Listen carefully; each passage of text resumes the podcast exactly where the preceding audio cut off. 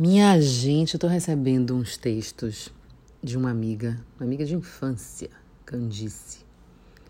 E ela resolveu fazer isso agora, então tem mandado todo dia os textos de um livro que ela tá lendo e que ela acha que deve compartilhar com o mundo.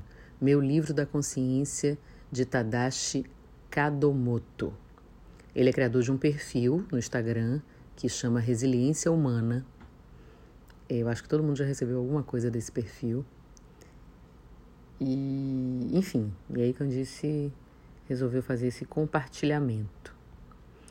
E eu vou ler dois textos na sequência que me disseram muito e que aí eu compartilho com vocês. Não queira tudo do seu jeito. Sabe aqueles momentos em que você planeja que as coisas aconteçam de uma maneira, porém elas não seguem a sua expectativa? Não se irrite, não se deixe levar pela frustração nem pela ansiedade. Em vez disso, procure se desprender da ideia fixa de achar que só existe uma maneira de algo se realizar.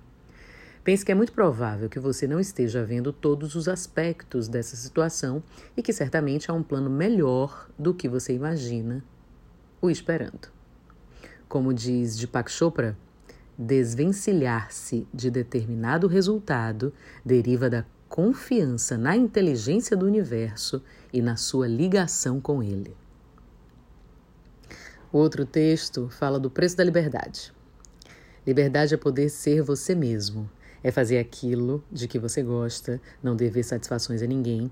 Muitas vezes, pelas circunstâncias da vida, nós nos colocamos em situações que nos privam da liberdade um cargo de poder que não nos traz realização, um salário alto para um trabalho que não faz mais os olhos brilharem, o status de uma vida que não lhe traz felicidade, a segurança de um casamento que não existe mais.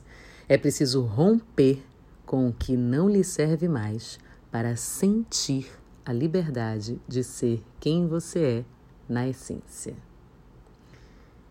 Então, juntemos isso não querer que tudo seja do seu jeito e o preço que você está disposto ou disposta a pagar pela sua liberdade plena e absoluta. Eu sou Rita Batista e tá tudo a dar.